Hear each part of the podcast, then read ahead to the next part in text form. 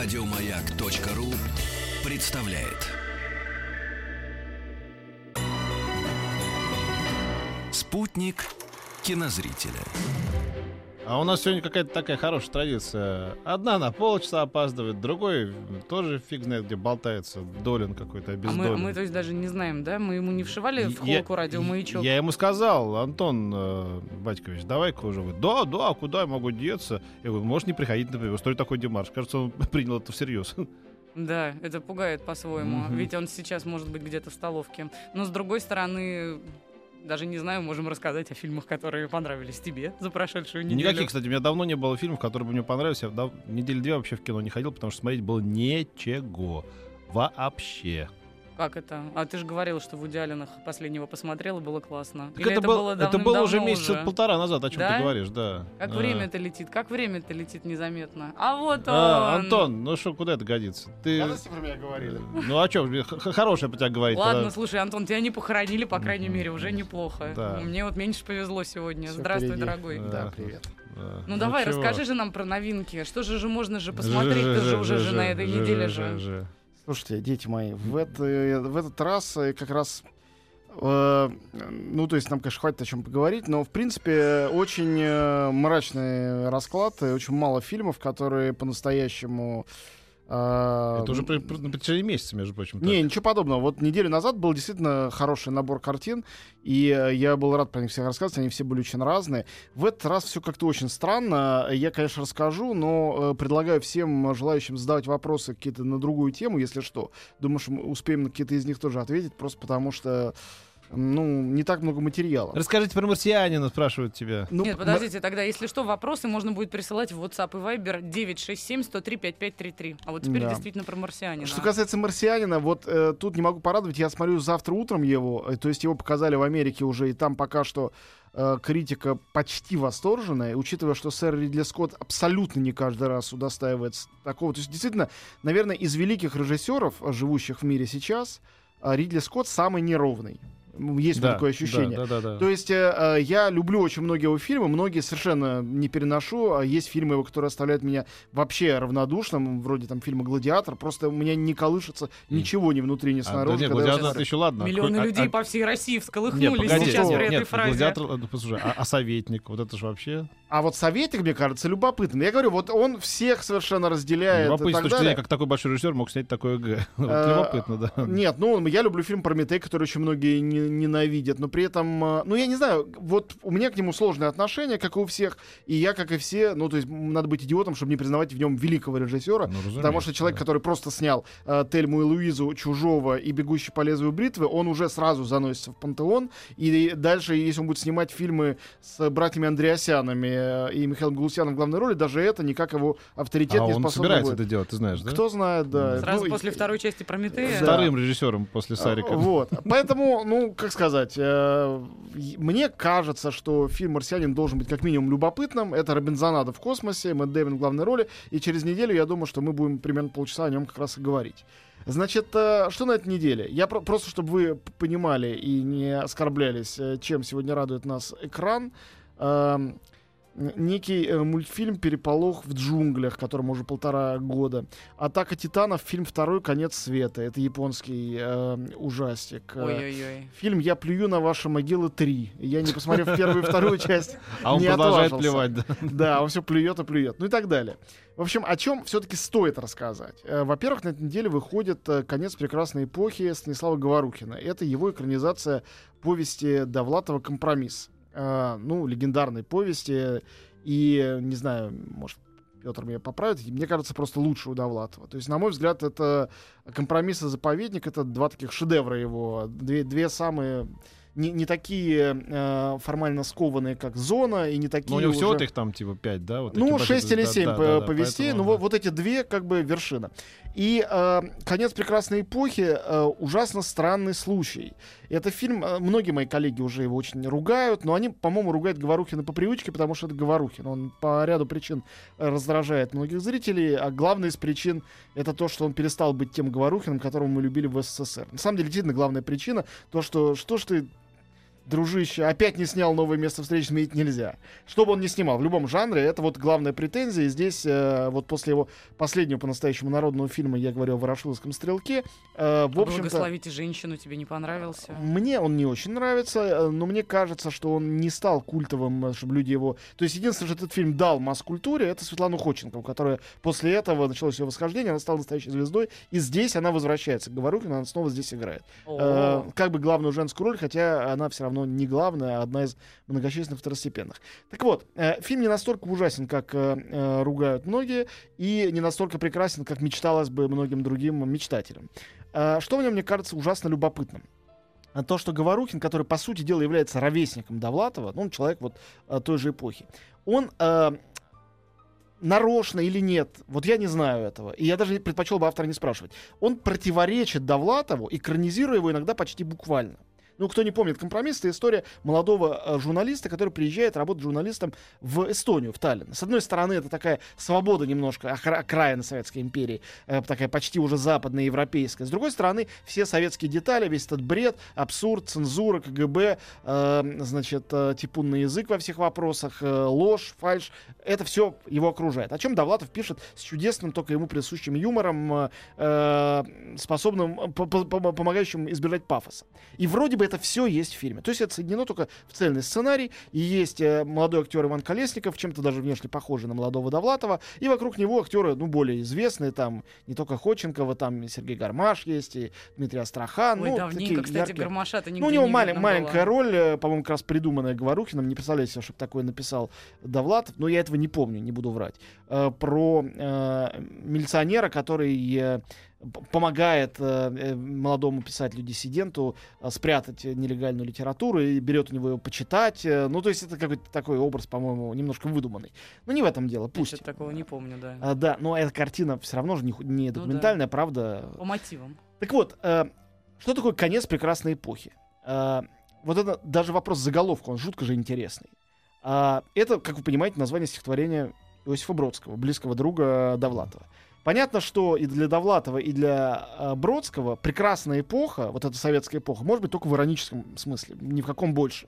И не в том смысле, что они называют ее ужасной. Тем более, что Бродский писал совсем, совсем про другое. Не Ну, про Советский Союз, а Конечно, вообще. но он всегда так или иначе он отражал как бы одну Это империю, называется другую подтасовка империю. смыслов. Окей, хорошо. Сейчас мы не будем литературоведением заниматься, очень Да-да-да. это люблю. Да-да. Но понятно, что Говорухин, он очищает этот иронический смысл, и она, эпоха, вот эти 60-е, в которой происходит действие, действительно у нее становится прекрасной. И это невероятно... Как-то это сбивает с толку, это парадоксально. Ты видишь, что вот этот абсолютно выдуманный им черно-белый Таллин, это место, где, значит, пустые улицы с этими чудесными уютными трамваями. В трамвае входят девушки. Каждая девушка такой красоты, что хочется моментально влюбиться, другой нету. И какой-то милый джазок или твист звучит где-то все время за кадром. И даже вот эти вот конъюнктурщики, все эти гнусные, которые там задавливают инициативу, КГБшники, все они какие-то милые. И даже не поймешь почему. То ли это знаешь, так- как это... Почему ты разошелся со своей женой? Она была отвратительной пьющей дрянью, изменяла мне направо и налево. Понятно. Значит, такая прекрасная женщина, красавица, которая была тебе верна и, и делала тебе уже, и ты ее бросил. Как бы, да? Вот это Абсолютно. И ты, ты, ты- ты- сошел с ума или, или кто, кто сошел с ума? Ну, э, Говорухин знает, как это сделать. Он Ну умеет да. работать с актерами, никто, никто не поспорит. Он э, э, взял лучшего оператора, работающего с черно-белым изображением у нас в стране, Геннадия Корюка. Потрясающий оператор, действительно, работавший там с Кирой Муратовой, с Прошкиным старшим. Очень хорош. Снято это дико красиво. И э, эта ностальгия, он тебе ее внушает за, этот- за этот фильм. И пока ты не говоришь, подождите, подождите секундочку. И получается, что вот эта тема, он вдруг актуализирует, Говорухин, тему компромисса. Почему называется повесть «Компромисс»? Это компромисс, извините, с совестью. Это человек, который э, с улыбкой такой извиняющийся перед самим собой э, совершает какие-то нехорошие поступки или мирится с нехорошими поступками. То, что гениально показано в осеннем марафоне, когда ты долго думаешь, подать руку или не подать под лицу, но потом, ну, ну как руку не подать, человек мимо идет, и подаешь. Вот об этом весь Довлатов. Мне нравится, как советская власть посмертно берет э, Довлатова и Бродского себе в союзники. Берет, Они да. обожали ее. Вы знаете, они уехали, они уехали отсюда. Их выгнали. Просто. Но сейчас нет Их никакой вы- советской их- власти. Их выпинули. И, главное, что никто не может из них э, опровергнуть этого. Не может. Да. Вот. И там есть очень хорошая сцена. Это хорошая сцена Довлатова, а не хорошая сцена Говорухина. Но Говорухина как раз сделана средняя. Когда, помните, с провинциальной, типа журналисткой начинающей, невероятно очаровательной девушкой. Он, поехав вот э, в командировку на село, сходится, главный герой. И у них, э, значит, секс, роман такой маленький мимолетный. Она э, говорит, с трудом зная русский язык, мне нравится, как ты пишешь. Мне нравится, что у тебя все время многоточки. И я вот подумал в эту секунду, что Довлатов писатель, у которого одни сплошные многоточки, у которого весь смысл и весь пафос только в многоточиях. И вот их-то Говорухин и не экранизировал.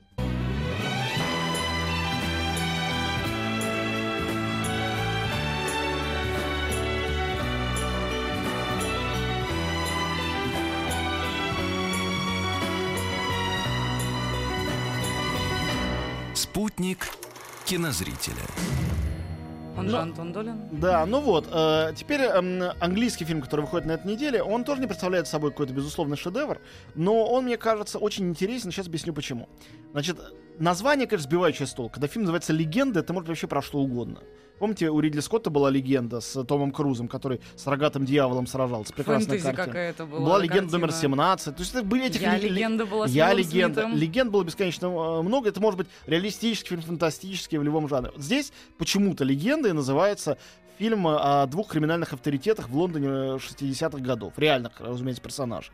Ну, они, может, и стали легендой, но, по-моему, не до такой Он степени. так и в называется «Легенда»? Легенда, Да, абсолютно.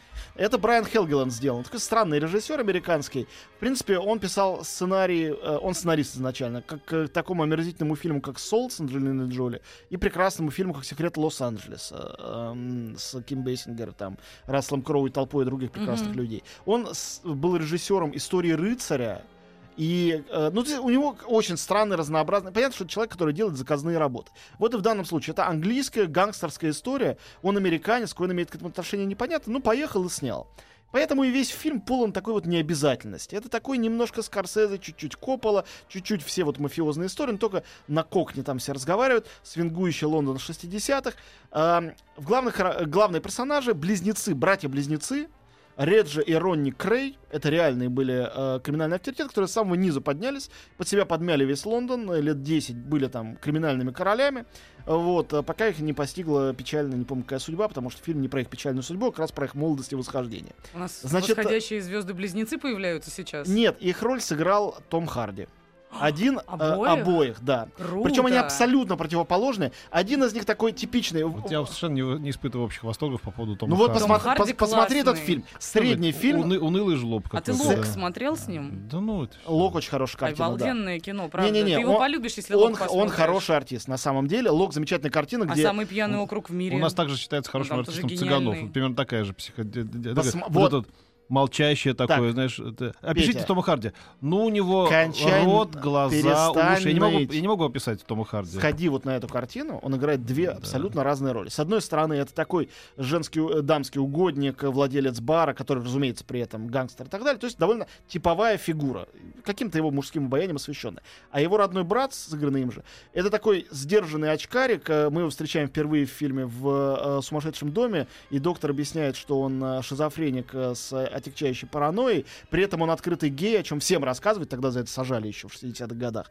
Вот. э, И вообще совершенно ненормальный. А другой нормальный. Они друг друга очень любят и э, абсолютно не в состоянии при этом ужиться. Этот вот гей очкастый мечтает создать утопическое государство на территории Нигерии и ищет все время себе э, инвестора. Все это правдивая история. Э, реальные персонажи. Действительно, они были близнецами.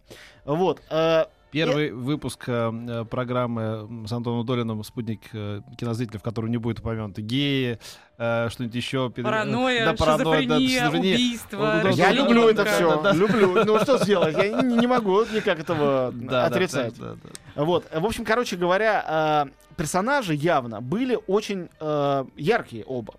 И э, идея взять одного актера на две роли, ну, это бывало, конечно, в кино, но она все равно достаточно рискованная и требует как раз вне, э, вот как ты говоришь, там, харизмы и красоты и того, чтобы любили девочки, требует именно актерских способностей. И вплоть до э, блестящей сцены, когда они друг другу бьют морду, и долго подробно это показано, и нев- невозможно там а, найти, где компьютерный монтаж и где дублер, хотя, конечно, это дублеры и монтаж, это понятно. Но сделано очень круто. И вот я смотрел это как фильм-аттракцион, реально. Вот фильм-аттракцион, посмотреть, как э, э, классный актер, э, э, э, делятся надвое. Поэтому фильм «Легенда» в этом смысле интересен. Еще там есть э, девочка, которая мне очень нравится, которая, мне кажется, у нее большое будущее.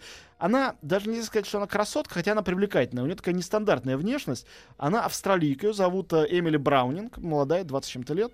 Она играла в довольно дурацком, хотя очень эффектном фильме «Запрещенный прием».